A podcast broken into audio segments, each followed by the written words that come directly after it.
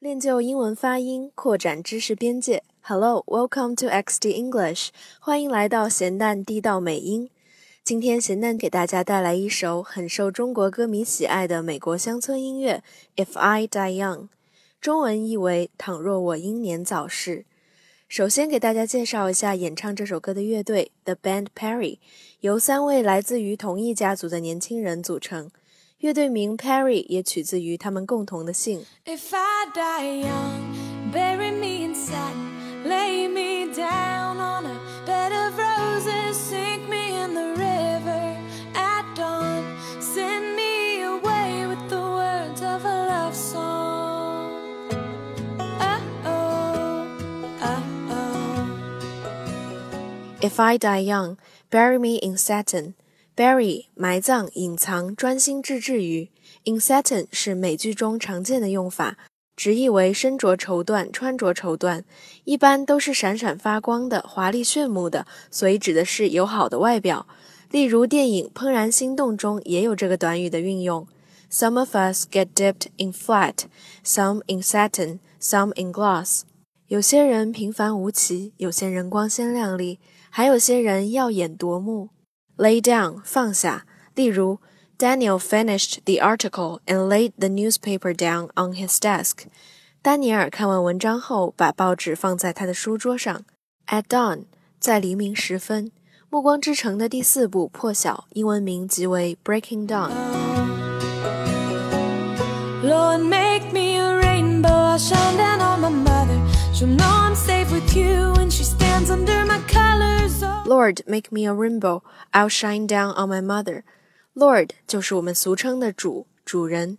美剧《Game of Thrones》《权力的游戏》也常出现称呼君主、国王为 My Lord，大人、阁下、主人的意思。《指环王》的英文名 The Lord of the Rings，shine down 向下照耀。 And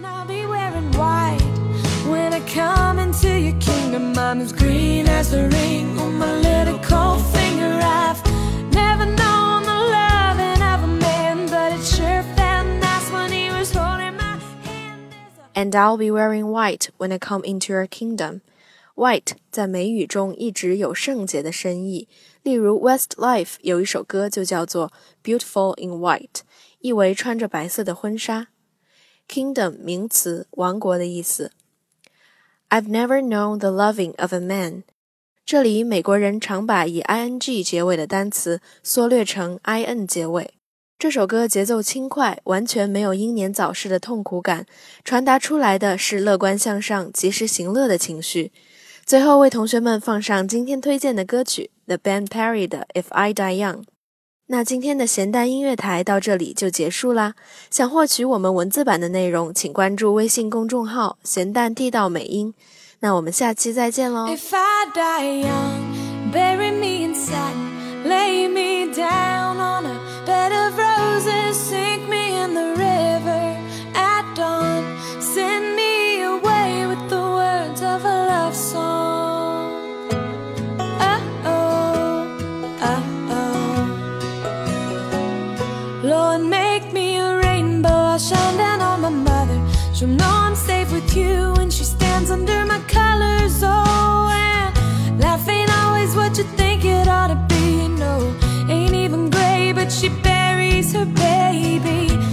sharp enough of a short life.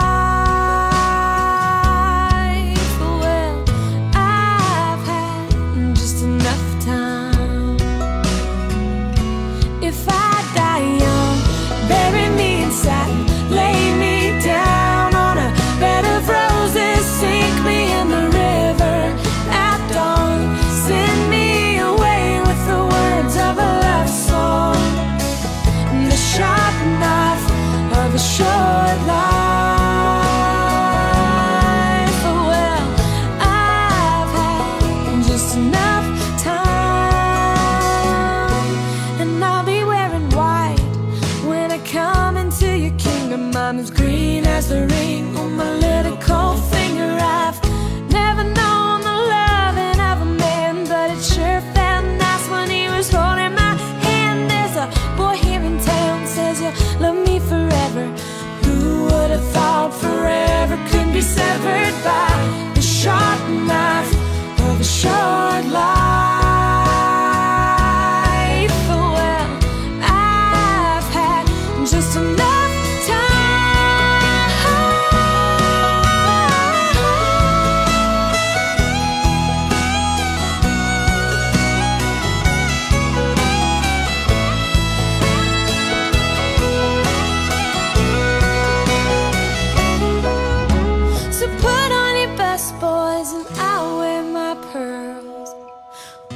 never did is done. A penny for my thoughts, oh no, I'll sell them for a dollar. They're worth so much more after I'm a goner, and maybe then you'll hear the words I've been singing. Funny when you're dead, how people start listening.